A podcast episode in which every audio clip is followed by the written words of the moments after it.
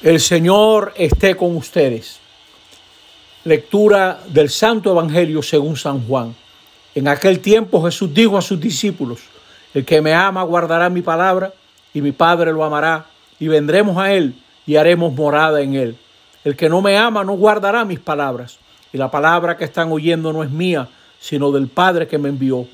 Les he hablado de esto ahora que estoy a su lado, pero el defensor, el Espíritu Santo, que enviará el Padre en mi nombre, será quien se lo enseñe todo y les vaya recordando todo lo que les he dicho. La paz les dejo, mi paz les doy. No se la doy como la da el mundo, que no tiemble su corazón ni sea cobarde.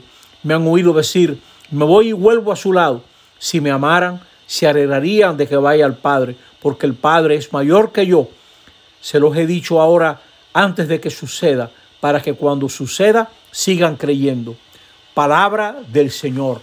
Estamos entonces en este domingo sexto de la Pascua y vemos cómo este tiempo en que Jesús está ausente es un tiempo para aprender, es un tiempo para seguir creyendo. Entre nosotros, el que se ausenta se incapacita. Con Jesús es al revés. Jesús ausente nos capacita porque nos envía el Espíritu Santo. La ausencia de Jesús es provechosa porque nos llama a la madurez, al crecer, a la fe, al conocer más. En la primera lectura de hoy, y siempre es bueno leerla, aparece una gente que está cargando a los demás con mandamientos, con requisitos. Siempre, hermanos y hermanas, estemos atentos a lo que nos dicen los obispos. ¿Cuáles son las exigencias? Qué camino nos trazan. Leamos también la escritura, conozcamos qué nos plantean los papas. Eso sí vale la pena tenerlo en cuenta.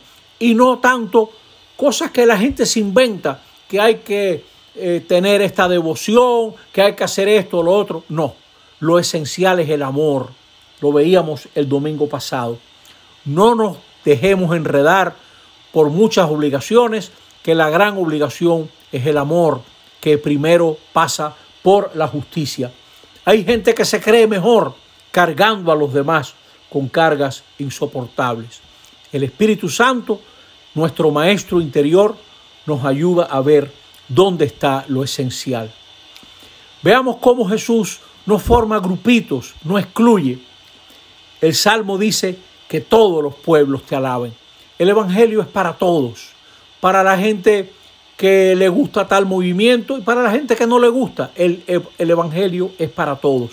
Fíjense en la segunda lectura cómo hay puertas para el norte, para el sur, para el este, para el oeste. Todo el mundo tiene su puerta, venga de donde venga. Y asunto bonito, hay puertas que tienen nombres. Está el nombre sobre cada puerta de los apóstoles, pero también nosotros pudiéramos ponerle nombre a las puertas por donde hemos entrado a una profundidad mayor del Evangelio. Aquella mujer, aquel hombre que nos enseñaron, que nos ayudaron a entrar más en el Evangelio.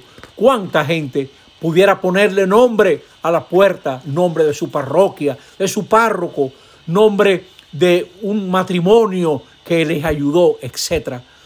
Pongámosle nombre a esas puertas y démosle gracias a Dios por este Espíritu Santo que nos hace tolerantes, respetuosos de todos, acoger la riqueza de cada persona. Un poco más adelante vemos que en este tiempo de ausencia de Jesús nos da su paz. La paz que es comunión, la paz nace del diálogo, del consenso respetuoso, de escucharnos.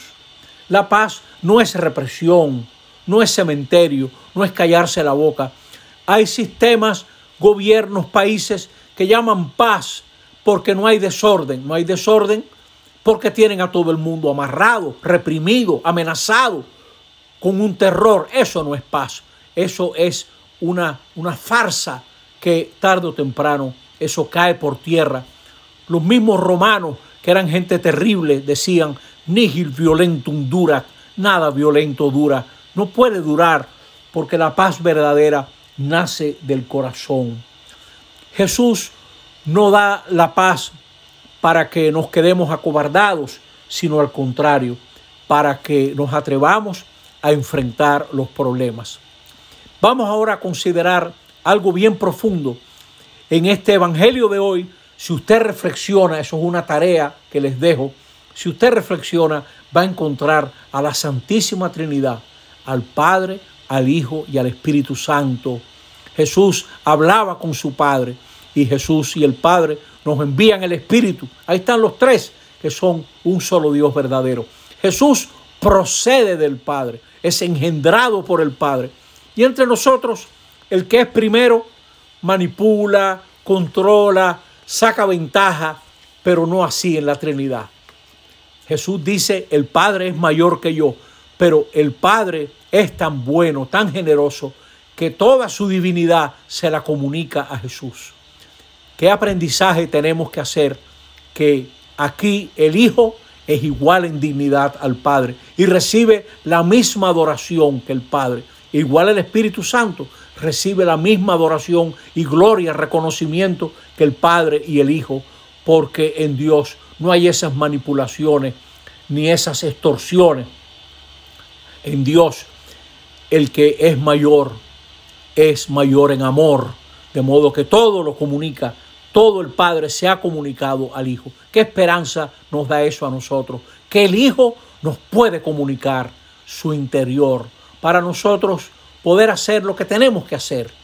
Las grandes tareas de la iglesia no se basan en nuestras buenas intenciones, se basan en las inspiraciones del Espíritu Santo que nos ayuda a caminar caminos nuevos, porque lo que hay que hacer, amigos y amigas, es grande, lo que hay que hacer entre nosotros. Es grande, es, son tareas enormes. Y para eso el Señor nos da su Espíritu, que nos llama a obedecer, escuchar al Hijo, así como el Hijo escucha al Padre. El Hijo está vuelto hacia el Padre, realiza su misión, habla en nombre del Padre.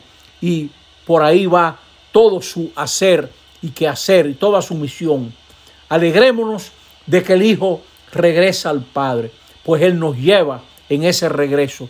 En ese regreso llegamos a nuestra meta, que es el Padre, el Padre de todos. Que esta paz que Jesús nos da nos permita ir afrontando lo que tenemos que afrontar y al mismo tiempo ser creativos, ser creativos para no acobardarnos, para no quedarnos poquito ante los grandes problemas. El Señor nos ayude a llevar adelante esta acción que el Espíritu Santo suscita en nuestros corazones. Así sea. Amén.